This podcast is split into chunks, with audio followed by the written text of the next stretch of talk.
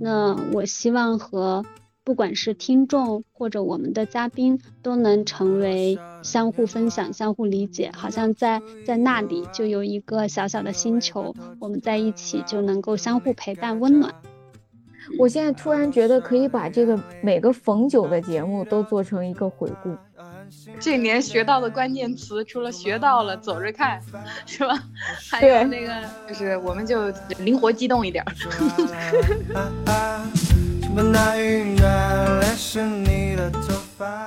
Hello，大家好，欢迎大家来到我们的 Share Week 包周，在这里我们会和大家分享自己这一周的故事，开心的、幸福的、温暖的、深刻的、emo 的。如果你在这里也找到了和我们同频共振的点。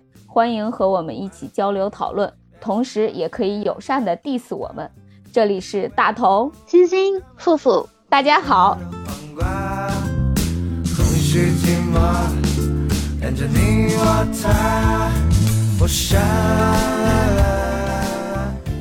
这就回到了那个问题，就是我们喜欢听什么样的播客？对你认为播客该有的样子是什么？我就很喜欢听别人闲聊。就像我说，闲聊的价值真的 对，我就从来不会觉得一个节目一个半小时、两个小时时间长是个问题，是吗？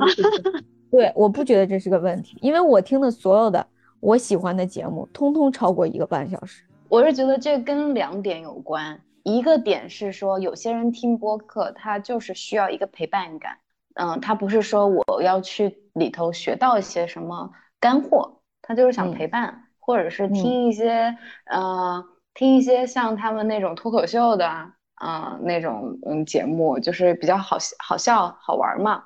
然后还有还有人就是我我就已经对这个主播已经产生了这个依赖了，我就特别想听他聊一些他的日常或者是闲聊的话。我喜欢听就是我不曾涉足的领域的人讲他的故事。嗯嗯。我不一定说非要从这个节目里学到什么，就是偶尔有一两句话，我突然觉得哇，他说的真对，我就觉得这个节目很好听。我就是那种播客对我来说是陪伴，就我每天睡觉前我会定半个小时听着睡，或者我有的时候在干什么，比如说呃打扫卫生啊、收拾房间的时候，我就会放着听。就我不是说那种就是一个节目出了，我一定要就坐在这儿很认真。我要把这个听完，不是，我就是坐地铁听，睡觉前听，我是这种。嗯，我觉得我喜欢听的播客就是属于那种，嗯，两类，一类就是它可以给我带来一些快乐，我听着有陪伴，嗯，有快乐这种；还有一类就是，嗯，像那个八分或者文化有限这样子的播客，可以让我在里头学到一些东西。大头姐说的那一点，我也特别认同，就是他给你打开一个世界，然后让你了解不同人的一些不同的呃生活方式，他他们所看到的一些世界是怎么样的，就跟我看看综艺是一样的，我也喜欢看，哎，可以有一些新的东西带给我的。嗯，那欣姐呢？欣姐，你平常喜欢听什么样的播客？我感觉我们听的好像也都差不多，但是我有一个。呃，和这个视频节目的有一个对比的感觉，就是比如说我们看电视剧或者看电影，看第二遍的时候，我就感觉到确实是第二遍，我就感觉到那剧情，我就知道下一步他演啥。但听播客，我觉得我听第二遍的时候，比如说像有一些呃比较好玩的，我听第二遍的时候，我依然可以笑出声。就包括我们自己的节目，我听第二遍、第三遍，甚至第五遍的时候，我还是能笑出声。但我这点真真的跟你们不一不一样，就他第一遍带给我的那个新鲜感，我已经 get 到了，我就不会想去看第二遍了。比如说《甄嬛传》呢，《甄嬛传》不是第二遍常看常新吗？对，《甄嬛传》是因为什么你知道吗？因为上一次看已经是可能十年前了，那我现在跟那个时候变化太大了，那时候看不懂，现在再重新看，那是不一样的，就。有一些人他特别喜欢把他爱看的电影反复看，看好多遍。我我我我很少这样子，我就是一个喜欢看的电影我可以看很多遍的人。不过我也好像没有特意的去把某个电影要再看一遍。你们不会吗？我会，我会特意的去。就是我会遇到了就看，但是没遇到我不会刻意的去把它翻出来看。是吗？嗯，我的原因是我觉得该看的东西太多了，我没有办法再把它拿出来看一遍。对，我是一个喜新厌旧的人。我也会看新的东西，但是嗯我就是我会找出以前我想看的电影再看一遍。就比如说《哈利波特》，我就会隔一段时间就会把那几部再看一遍。我我觉得有有一部分人，很大一部分人都是这样，会把喜欢的东西反复观摩。对，对，我们从播客聊着聊着又聊到电影了。回到了我最喜欢的趴。就是因为我把话题引到了看剧和播客的这个角度，他们之间的对比。所以那一期小童来的时候，你没有，嗯，就是你在忙，没有全程参与，真的太可惜了。你跟小童肯定有好多可聊的。小童超级靠谱，我说我嗯要看那个叫什么雄《狮少年，年》，武士少年，雄狮少年，好吧，我要看雄狮，然后他说他给我搞一下那个兑换码，然后第二天他真的就搞了两张兑换码，就是吃饭的时候随意提了一下，他就把这事记上了，就会给你去办。小童真的超靠谱啊！我们还靠回到那一期的那个彩蛋啊，嗯，对小童感兴趣的，赶紧去回听那两期啊，跟媒体人唠唠。然后啊，想跟小童联系的，赶紧给我们发邮件或者给我们评论。对，认识我们三个的的话就可以私聊，我们也都可以。嗯，对。哎，我们既然聊到小童那两期，大家要不要聊一聊？就是我们自己会觉得最推荐我们的哪一期节目？目前加上这一期是第九期，前面已经有八期了嘛。嗯，我喜欢后面这三期，就是我们从那个聊呃荀子，然后和猴仔聊，然后再到最新的一期，我们三个嗯。闲聊天，我喜欢这三期。嗯，我觉得荀子那一期是因为欣欣姐贡献了特别多她专业上的东西，会嗯。让我认为那期嗯只有四五十分钟的内容，但是里面就是干货满满，而且那期的那个时长啊，我们是把握的比较好的，你这样一说，让我特别想回去再听一下。那一期真的很好，嗯那期聊的也很利索，就是开始点开录制开始，我们就开始录，刚刚好就录了那么长时间，然后被剪掉的也不多，反正我就觉得那期感觉特别好。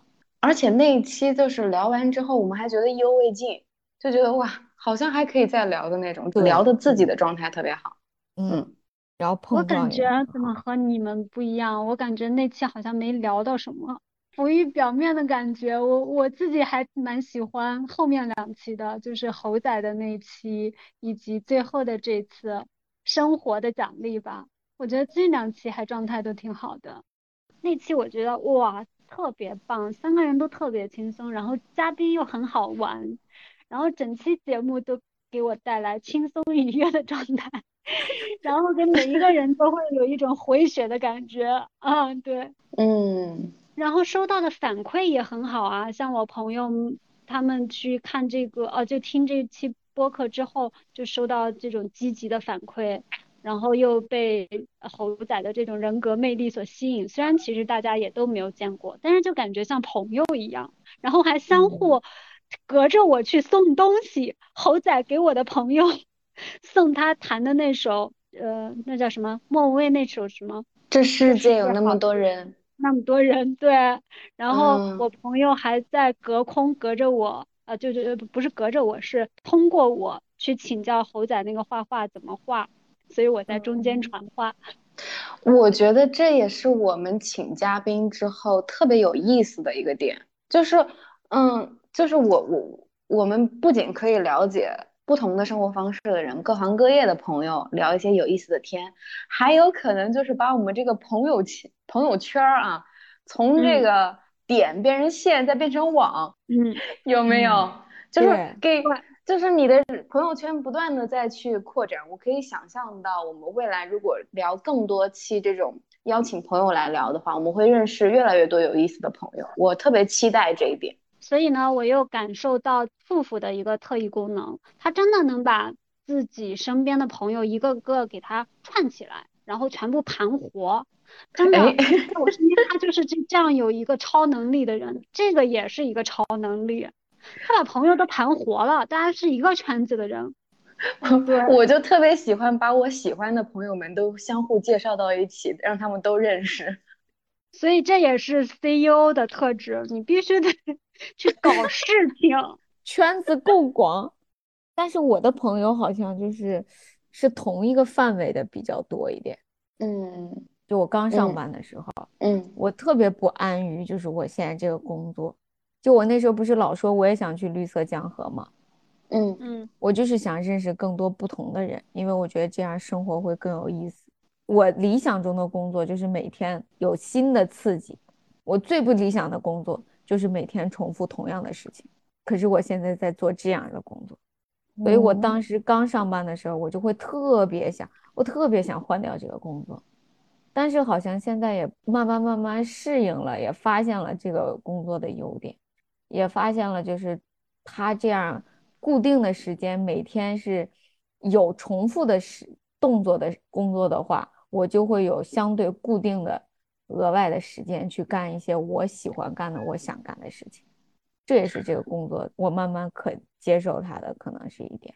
所以听上去也是一种平衡哈。对，嗯，我觉得大头姐说的这点，我觉得很多人在小的时候都会希望自己未来做一份特别有新鲜感的工作。很有挑战的，然后很有意思的工作，但就不想去做这种看上去，嗯，比较一成不变的这样的工作。但是，这是因为我们还很小，对这个世界的一些认知还不全面。你认为它那个一成不变，其实里头有很多的变化，每天面临的挑战也是不同的。别把那些别认为那些工作就那么简单，好吗？不要以为你看到的，是不是也与也与一些我们看到的事，就是媒体啊、网络报的一些新闻啊，或者就是就是这个喧嚣的世界带给我们的一些影响有关。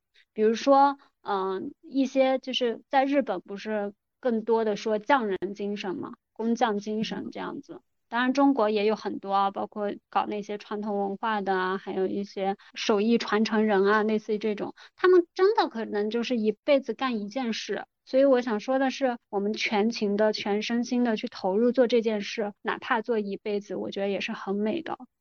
对，我觉得我们所接收到的一些信息，包括欣姐刚刚所说的一些匠人精神啊，呃，他们一辈子做那一份工作。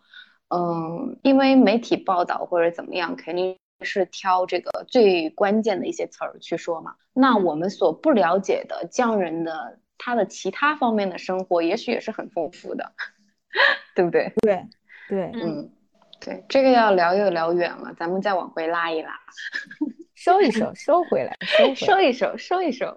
嗯，我也觉得这三期其实都挺好的。其实另外就是包括。刚提到了小童那一期嘛，我们第一次请嘉宾，就是那种化学反应，包括新的一些东西带给我们，都是很出乎意料的。我觉得那个也是特别好。除此之外呢，我有一次就是又打开了我们第一期节目去听，嗯，第一期节目虽然音质特别不好，而且就是说我们也是第一次录制嘛，那那时候就是嗯。怎么说？就是没有我们后面做出来的这些流程，也没有加什么 highlight，也没有搞什么嗯太多的这种嗯间奏啊，就是从制作的水平来说和音质上都不太好。但是我重新再听第一期，我能听出来我们三个那个初心，你知道吗？我听着我会很感动，我觉得哇，我们就是抱着这个特别想要去记录生活，想要去表达，然后想要去。呃，做一件事情的这个状态去录的，然后那时候也无所畏惧，你知道吗？而且那天那天是一切都是自然而然发生的，就我们没有做特别多的前期的准备，就前一天晚上写了大纲，第二天就录了。前一天决定要做播客，第二天就把这个事儿落成了，然后一切都是自然而然发生的，也也没有太多就是精心准备吧。但是是很自然流露，我觉得那期也挺好的。如果就是听众朋友们不嫌弃那个音质和，可以再听一下。对对对，可以再回听一下。我觉得那一期有一种初生牛犊不怕虎的感觉，就觉得真的，我就觉得那时候录的时候，我们仨就感觉我们这节目肯定倍儿棒，就老有自信了。但是录完了，从第二期一开始，我就感觉太紧张了，想太多了，就一下从一个极端到了另一个极端。第二期是因为我们收到一些反馈之后，然后虽然大部分都说好的。但是也有提出来一些，就是嗯，确实是我们需要改进的一些点。之后我们就会开始缩手缩脚。我觉得，尤其是我，嗯，我记得当时聊的时候，我就觉得，哎，我们是不是聊的有点有点那个乱了？我们没有按照这个主线去聊，中间我们还停停停顿了一段时间录制的时候，对吧？对。虽然录的时候我们前面前面状态不好，但是后面越聊越好了。那期真的一开始就是一下感觉特别紧。嗯，就什么都不敢，对，什么也不敢说了，什么也那什么了。新人笑 啥？都笑喷了。姐姐，快来分享你的快乐。有没有发现，就是我们，呃，也就是录这个节目经历了一些变化嘛。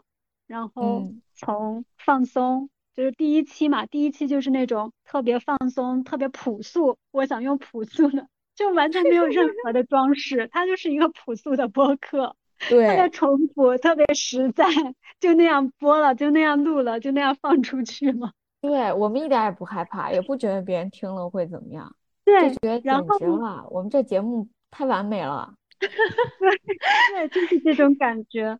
因为因为我觉得当时，因为我觉得当时我们是处于一个什么心理？哇塞，我们居然做播客了，我们居然真的做出一个东西来了，是属于这种激动的感觉，你知道吧？当时还觉得自己的孩子怎么看都可爱。那就是我们最朴素的一期节目，然后朴素的节目之后，我们就经历了那个阶段，大家印象深刻吧？就是准备大纲，然后对彩排，彩排还把每一个自己要讲的故事要讲一讲一遍。彩排简直要踩，就是踩的比录制还久。对，然后后面又开始就说这样就这样彩排也不行。对，一个是发现浪费时间，另外一个就是你都讲过一遍了，你在第二遍讲的时候，你的那个情绪就没有像当时讲的那么那么饱满了。对，就就还是有差异的，所以就。又反思，又开始改进。后面大纲当然还是继续在写，然后自己想要聊的自己在准备，然后也不剧透，这样聊下去了。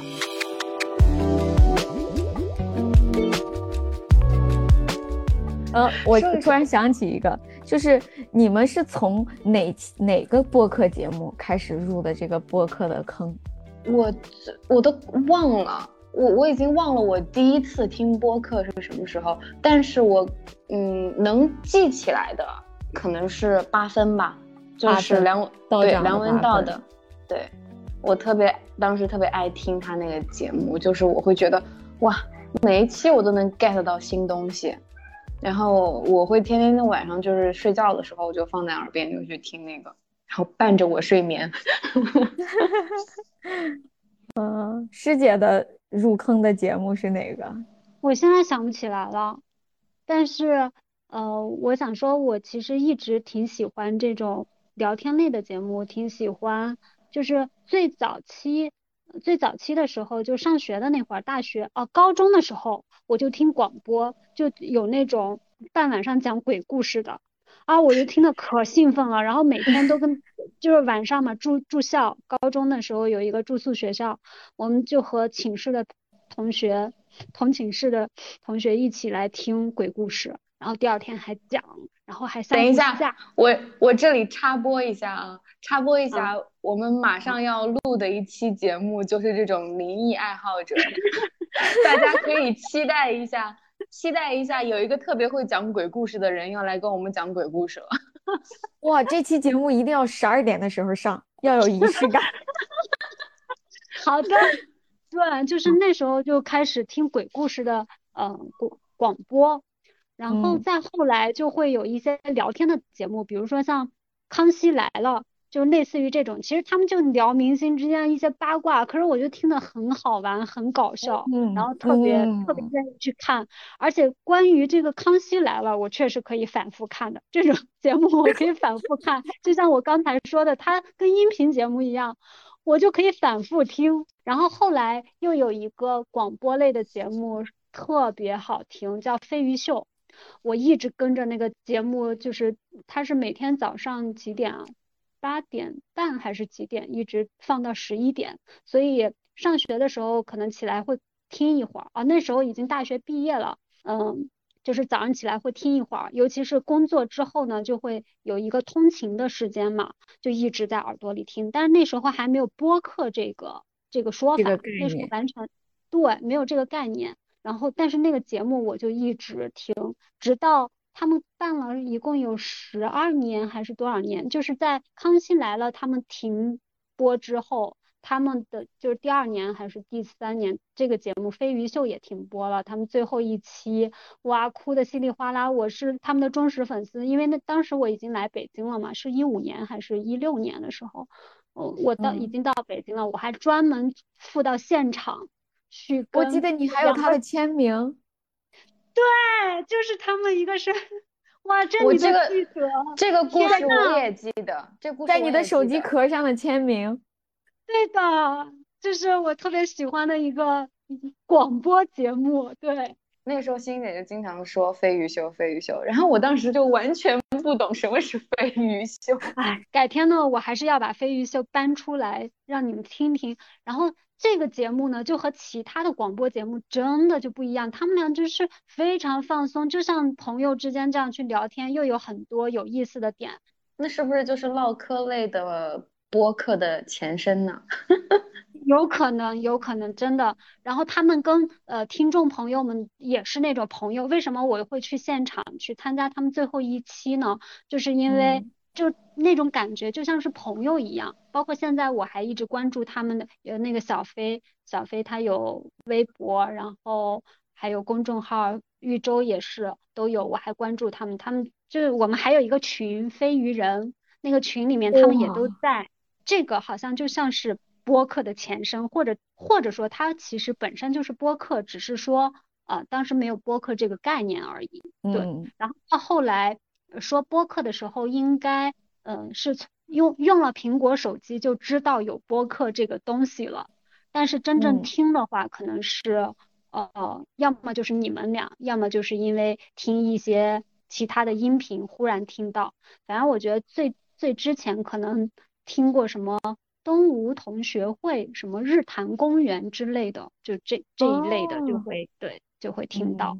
嗯嗯嗯。日坛公园当时也也也算是我听的比较早的一个播客了。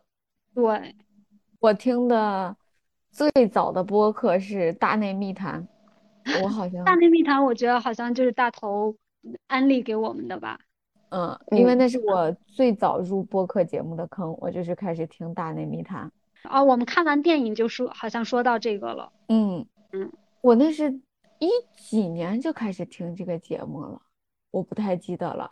然后后来他那两个主播各自做了节目，然后象征留在了他的大内密谈继续做大内，然后李叔就是出来做的日坛公园。呃，前一段时间的时候，大家都说是播客是呃播客界的大结局，就是他们俩又回到了一起，又录了一期节目，然后他们俩跟彼此和解。播客界大结局，这这两个节目我真的听了好久。对，后来的播客都是你们安利给我们，就是你们俩只要推荐，我都会去听。嗯，东京脱线时间是夫妇安利给我的，我都有点意外，我很意外，就是说，因为它主要讲的是东京的或者日本的一些东西嘛，我还在想说，可能会不会你们会觉得就是离得有点远，就不会太爱听。但我真的没想到大头姐会一直还在等他的更新，但确实那节目做的挺好。那我我记得我当时安利你们的那一期，就是因为他做了一期节目，是关于一个那个在东京的一个展览，因为我刚好去了那个展览，嗯，去了那个展览回来之后，发现哎，他们之前有聊这个展览，然后我就听他们在讲，我就哦，对对对对对，是是是是这样是这样。啊，我就是从那期节目入的坑，《东京脱线事件》。然后最近听的比较多的是《无聊斋》，我太爱教主的那个笑声了，绝绝子。我最近在听谐星聊天会，啊，闲聊跟闲聊跟无聊斋都是单立人喜剧的。对啊，就整天听着他们的声音，我就一个人在那哈哈哈。我还不能哈哈出声，不能影响到同宿舍的人。哦，我还听过一期，嗯，一个就是专门旅行类的节目，有多远浪多远。它就是一个比较啊，这个我也听了，这个我也听了，就是因为你安利后，我就专门搜出来听了。对，一个比较小众的那种旅行公司，然后他们这些领队录的节目，我觉得还挺好听的。就是富富刚才说，他会觉得东京脱线时间离我们比较远，我反而会喜欢听这种跟我生活离很远的人聊天。其实我感觉你什么都爱听，你涉猎还挺广的。对，好像是哦。你说离得远的你爱听，但是像这种，我说，哎，我们聊的是不是挺哆嗦的？他说，啊，你说你也很爱听啊。对，就是我们我们刚才所聊的全部播客节目，除了最雏形的这个飞鱼谈是叫什么？飞鱼秀。飞鱼秀你不知道之外，其他的你全都听过。对，其他的我都听过，没有我没有听过。飞鱼秀是因为真的搜不到了，也许能搜到。反正改天我要让你们听听姐姐在十年前 听的节目到底是什么。我说我还有一个节目《绝绝子》，你们应该都没有听过。没有。就听夫妇，你记得那个日坛公园里有一个张湛。张湛博士，一个哈佛大学的博士。我我可是，我就知道你要说这个，我也听了他的节目。他有一个节目叫《天书奇谈》，我连这个节目也听，就是讲的我完全不懂，依然在听。所以你涉猎很广嘛？真的，他们都讲的是，突然想不起张湛博士是学什么的来着。他可能就是一些古籍吧，还是什么东西，嗯，而且是跟那个跟古代语言那种什么楔形文字之类的。对对对，就是而且是就是东亚那边的，嗯，对，我我那块的一些东西。他这个节目都聊的是什么？我简直了，这个节目我也听。因为当时大内呃那个呃日坛公园那一期，他采访他嘛。采访他那一期，我我当时就对这个人产生了兴趣。我然后因为他们在节目里面有说说他自己也有一个播客，然后我就去搜了这个播客。我们我们俩的行动轨迹应该是一模一样的。然后他还有自己的那种视频节目，就讲课。嗯，我还会买他的课听。你还买了他的客厅？你牛！对，就是他有一次，你这涉猎真是无人能比。我我真的是我业余生活好丰富，对，这样子呢，就是说你去听一下他的免费的节目，我觉得嗯，这还挺能理解。你去买了它，天呐，我真惊了。哦，这么一看，我真的是，嗯，我太狠了。就是当咱们聊到这一趴的时候，我不知道你们有没有想过这个问题，就是哎，忽然。我我们那么爱播客，我们那么爱播客，忽然我们自己就开始做播客了，然后我们就成了主播，你说神奇不？对呀，梦想照进现实。这我觉得就是，我觉得第一期的时候是感受最深，所以我们对第一期当时聊的那么自然，那么喜欢嘛。哎，尤其是第一期上线了之后，我们也可以在这个不同的平台上去听到我们自己的节目了。那个感受是特别不一样的，特别神奇。嗯，比如说像两年前、两年前或者几年前，可能根本不会想到说我们会做播客吧。嗯，想不到。对，想不到。我觉得一年前我们有这个想法，但是两年前真的有。嗯，两年前我觉得我们想不到，想都想不到，只是听听而已。我听的。就忽然想到说，嗯，之前连这个念头都没有，而今天就是达成了。那那是什么促成了我们想要做这件事呢？啊，但当然这个初心可能好像已经表达过了哈，就是嗯，就是我们为什么认为我们自己就可以呢？盲目自信啊，就是对自己这么有自信。我觉得我们当时是对这个东西充满了美好的这个期待，会觉得做一件好有新鲜感、好想做的事情，就没有想太多。然后在在之后，我觉得节目也给了我们三个很多正向的反馈。除了我们最开始说的有一些压力啊，和我们三个之间的一些慢慢找到节奏的这个过程之外，给我们带来特别多的正向的反馈。因为聊完之后会有一种回血的感觉。对不对？很治愈，就是对，有点在治愈我们自己，嗯，而且会聊出意想不到的东西，嗯，而且有的是就是可能聊的时候都就是没有感觉到，聊完了之后，等粗剪出来了，再听的时候，哇，我们聊了这些，真不错，嗯，就我在剪的时候，我听的时候，我都会觉得，哇塞，我们聊的真好。我们三开始自恋了，开始自可能也就需要我们这样自恋，所以才把它坚持，以及呃，就是愿意做这个事情吧。对呀，如果我们再不自恋，再不互相夸奖，我们怎么坚持下去？在没有听众、没有粉丝的时候，靠什么坚持？我怎么感觉这段话第一期的时候 聊过一模一样呢？真的吧？真的，一模一样。当时还说了，嗯，我们就是，嗯，不要想那么多。这句话大头姐说的，我们就不要想那么多。对，嗯，就算是能有那么一两个听众听了我们节目很开心，就很好了。看，心大如我，就是这么盲目的自信。没有，当时我们三个都是这个心态，就是我们三那个时候都会觉得说，我们做这个节目对我们自己来说，一定是会有很多的这个。嗯，情绪价值在的，然后会会是属于我们三个的一片小乐园。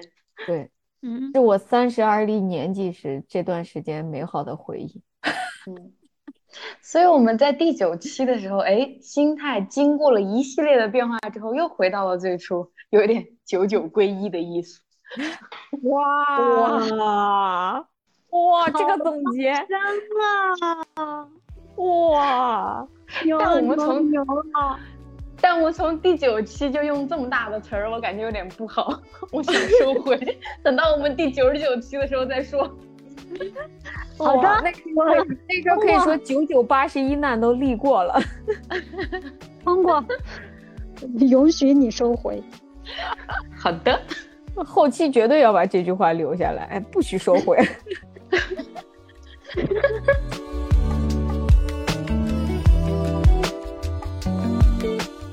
我觉得我排完一年的那个日历之后啊，就是不是说发现了很多期有一些特殊的节点吗？会让我对这个节目，嗯，我们这一年也一定要好好的给它做下去，就是会很期待。你怎么想到要排节目呢？呃，第一个是我觉得就是因为我们两个总是没有时间概念，会出错啊，师姐。我特别不相信我们俩说，不是不是不是不是不是完全不是，用特殊的方式提醒我们，马上就要给你在钉钉里艾特你了，时间，钉一下。我觉得完全不是这样子的，是因为我我觉得我做很多事情并不是啊，我我计划好我要怎么样，我就是那一刻我有那个想法，我就会去那么做。当时就是因为。因为欣呃欣欣姐在说，哎，我找到了一个嘉宾，我们要聊什么什么什么，我就想说，哎，那你就确定一下他什么时间可以，因为我们现在目前有有几个库存嘛，当时我们应该有三期要带带聊的，那我就想说这个时间我们是不是要排一下？我就当时想到要排，我就说找出日历来排很快的事儿，我就想说把这个排一下，本来就先排了就目前这三期的，后来我想说，要不要就把这一年都排完？既然做了，我这人就是属于要不然不做，要不然就是一次大批量，然后就给他全部排完。排完之后，我会觉得还好排了，会让我对未来这一年的这个节目都会有一个有一个概念，就是有一点了然于胸的那个意思在。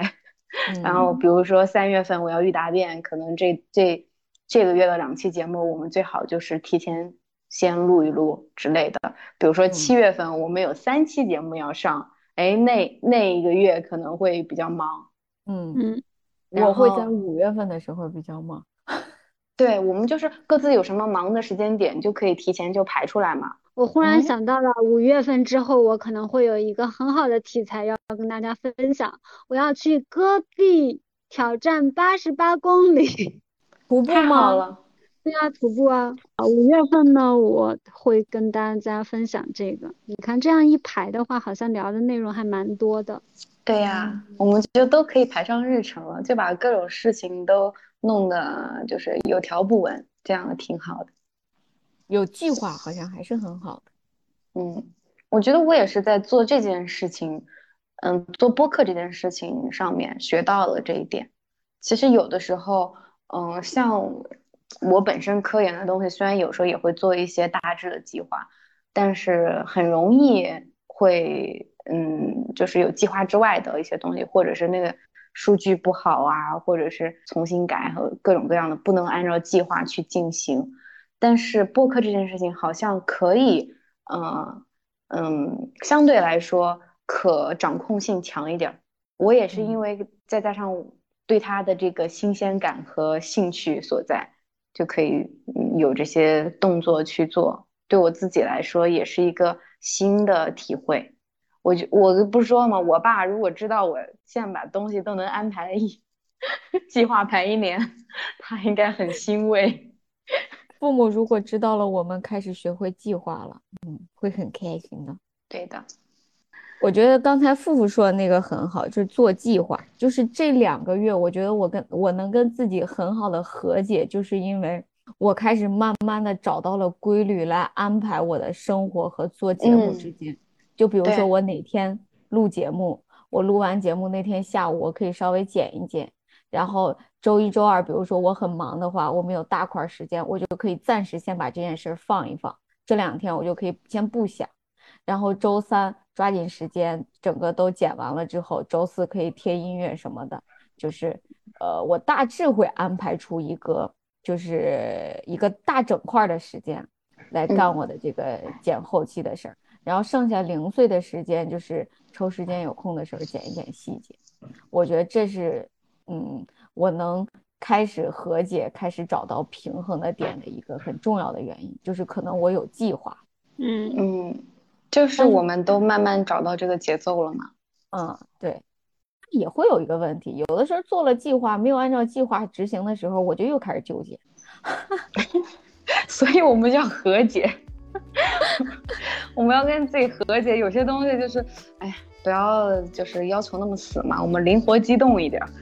嗯，和解要适当的和解，不能太和解，太和解了我就放飞了，我就放飞自我了。就是我们本本来就是都知道这些东西其实需要一个安排，嗯，找到有规律的去进行会更好。就是那个计划，只能当它是适合实施的时候，它才是一个好的一个规划。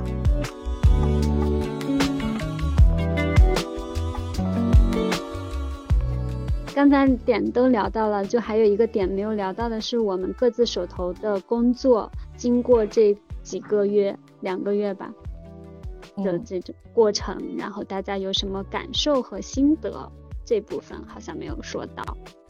嗯，我我们要在节目里面这么生硬的说，我们照着大纲，还有哪个没有这么生硬吗？我们能不能自然一点过渡到这儿？刚才一片沉默之后，我们现在就说，哎，其实还有一点。嗯。嗯，那难道你都不想听一下我吐槽五个平台吗？所以是欣姐，她很想，她很想说聊一聊她吐槽。哦，可以，五个平台呀。上一期我们吐槽了苹果的黑与红，苹果的 bug。我们来听一听各个音频平台的红与黑。好，开始，请开始你的表演。所以呢，我想再次跟大家说一下，我们的播客煲周节目同时是在喜马、小宇宙、网易云、苹果 Podcast、QQ 音乐以及爱发电六个平台 同步播出。哎，爱发电是什么平台？我怎么不知道？我也不知道这个平台。但是我特别想保证同步播出啊，可是有的平台它就不让我同步播出。好了，我先来说一下国内最大的音频平台喜马，喜马它就是一个玄学，我的节目就频频被它下架，然后一步一步尝试，然后尝试上传了 N 多次，终于，其实我也什么都没有改，但是他也依然能上架。可是在这个过程中，真的是好折磨我呀！我觉得一个节目我可能要传整整的一整天，对。太煎熬了，这个过程。对，为了在当天，因为我们要周天播出嘛，为了在当天传这个节目，我就不能离开，我就必须得让他在，就就这一整天，我得反复传，反复传，反复传。可是有时候还是就不保证，他第二天传的时候，诶，他就通过了。其实我什么也没有改动，它真的是一个玄学。就相对比的话，我觉得小宇宙好像比较顺畅，暂时呢还好像没有发现什么让我觉得特别卡的地方。然后，嗯，QQ 音乐呢也存在这个审核的问题啊，嗯，而且好像比其他平台的审核的速度要慢一些。但是呢，我在当时，当时我在小宇宙上办了托管 QQ 音乐这个平台嘛，办了托管。但是托管之后呢，嗯，其实是已经成功了，可是它是延迟上架，它会延时上架，所以呢，我就以为没有成功，于是呢，我就在 QQ 音乐上再手动上传一次，于是就很诡异的出现有好几期节目有。QQ 音乐是怎么老是两次？我就说我明明上传了一次，为什么老是两个？后来我才发现，哦，原来是小宇宙托管成功了，只不过它是比较延期，我还手动再上传一次。回头我再来说一下小宇宙，它顺畅是顺畅，可是它用户少啊，不太 大众这个 APP。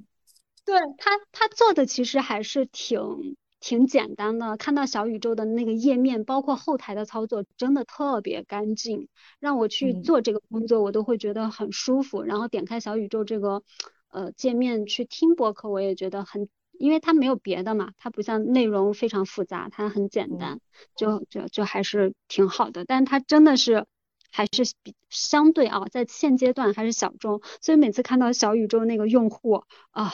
觉得我节目这么好，为什么只有这一点点收听量？对，然后呢，刚刚说了咱们国内的几个，咱们说一下 Podcast 吧。它同样的吐槽。那 Podcast 呢，呃，也是在喜马上办的托管。那托管呢，托管这边已经显示成功了，而且在后台能够看到 Podcast 它那个呃播放的量，它是有数据的，但是。记得就是你在苹果的播客节目里面，真的就是搜索不到。然后这个问题呢，就真的是百思不得其解。然后就在网上搜索各种攻略，那有一些攻略还写的特别认真，很长，所以我也对待他这些答复我也很认真。他们就还说什么是黑箱操作啊，其实是没有标准的。然后我说这没有标准就没有办法解决了。后来呢，就加到了这个小宇宙的群里。他说啊，要去那个后台选择一下什么播放的地区。我我一去后台，发现全世界很多国家都是自动默认的，默认选择了都是打对勾的，唯有中国大陆地区就那一个空是没有打对勾的，要你手动打对勾。对，就在这个。这个好心的群友帮助下呢，我就发现了这个东西，然后就给它打上之后，哎，我们的苹果播客栏目里面就可以搜到我们的节目了。所以我觉得这一路走来，真的也是在不断的摸索，不断的去和这些平台的规则去协调适应的一个过程。但是好像好像它也是一个认脸的过程，我感觉就是好像。我呃，我们节目持续的不停的更新，然后周期性的更新，好像我们相互之间会有一个信信任感。然后我感觉就后面几期上传就真的是顺畅多了，所以我想把这个上传的这个过程总结为 三个关键词，第一个是坎坷，就还是挺坎艰辛的，尤其是被几个平台呃就是反复下架，上传不了，有的是字数限制，有的反正各种原因吧，对，嗯，然后坎坷的，然后第二个关键词呢就是坚持。就是不管怎么滴，我就要上传，我不达目的誓不罢休。不罢休。我就是要上传，我就要坚持。对，第三个关键词就是认脸，我觉得他还是认脸的。对，就是我们之间好像有一种熟悉感了，就平台好像开始认我了，然后我就顺畅一些了。对。对对对，所以的话，我我感觉我这些经验也可以去 去指导一些新播客，分享一下这个心路历程，对，帮助大家更好的走向播客之路。Yes，太不容易了，我们这个节目做到现在，嗯，真的其实挺不容易的，就是回想起来，我们还做了不少的事儿，就是这些。呃，看到每一期每一期的节目的时候，心里还是蛮欣慰，然后也还挺幸福的。嗯，我现在突然觉得可以把这个每个逢九的节目都做成一个回顾。哇，会不会太频繁了呢？呃，不，就不是这么，就是不是九、十九、二十九，不是每个九，就是到有九，就比如很重要，第九期、第九十九期，就当马上是下一个节点的时候。比如说第十期就很完整，第一百期就是这种感觉的时候，我我我说明白我的意思了吗？就很玄学的日志。你说明白了，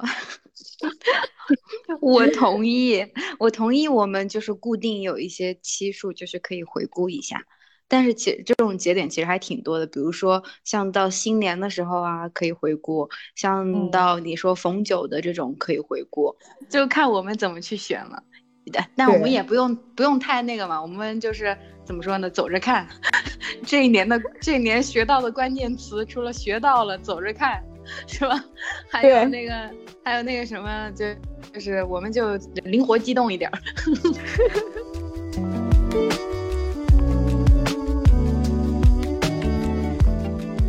就是我，我现在在学校里在录音，底下有个小篮球架，有一个小朋友在打篮球，大家可能会听到嘣嘣嘣的 篮球的声音，谅解一下。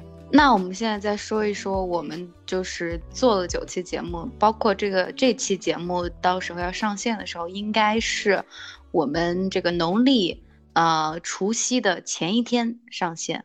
那后面再听到这期节目的，可能就已经到了虎年了。对吧？就已经马上要到虎年了，我们又对新的一年呢，我们这个节目从节目出发，我们对节目有什么新的一些期待呢？嗯，那我觉得有着 CEO 的指引，带领着我们往前走，我是非常 有信心的。对我们这个节目，对的，有 CEO 的指引呢，我是非常有信心的。啊，这是第一点。第二点呢，会觉得，呃，我希望我们的平台就是把它变成一个我们自己像呃温馨的家园一样，就是我们在这里会交到不同的朋友。那我希望和不管是听众或者我们的嘉宾都能成为，嗯，我就是。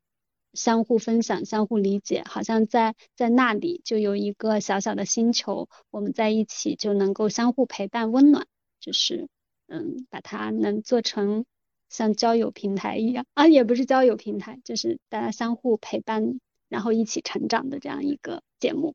嗯，就像刚才那个欣姐说到聊到我们这个在小宇宙上。其实它是一个还挺，嗯，网红的一个新的一个播客平台吧。然后它的各方面的这个，嗯，包括它的界面啊，什么都很简洁。嗯，但是我们目前在，呃，在这个小宇宙上的播放量并不是特别好。那其实它作为一个比较新兴出来的这么一个，相对于喜马拉雅这种比较老牌的，嗯，声音类的 app，嗯，它比较新嘛。但是呢，因为我其实本人还挺喜欢这个平台。如果像有一些节目就是做的比较好的，在上面会经常能有一些跟观众的互动、跟听众的互动，评论区互动都会特别多，我会很喜欢这种互动感。所以我的期盼就是，嗯，未来我们这个节目能做到在小宇宙上能有一定的这种听众群，可以和我们在上面进行互动，让我们每一期节目做出来了都可以有一些反馈。然后可以听听大家是怎么想的。嗯，我希望我们的节目可以变成，呃，听众生活中不可缺少的陪伴，就是可以通过声音变成你的朋友。吗？我觉得不可缺少这个字不太好，是吗？我们节目要变成像空气那么珍贵吗？不可缺少。嗯嗯，可以可以这样去。愿望一下，我我觉得我可以 get 到，就是大头姐她说，就是可能会形成一部分固定的啊，这个听众群。对这些听众来说，他们会嗯每周或者隔一周都会很期待我们的节目上线，对，都会很很希望就是呃我们可以相互之间有一些沟通。我也会很期待这个出现，对，嗯，就是会变成一个。我希望吧，这是我的，嗯，希望。我觉得从做节目来说，我也希望就是怎么样的让就是观听众朋友们能能想要期待我们的节目呢？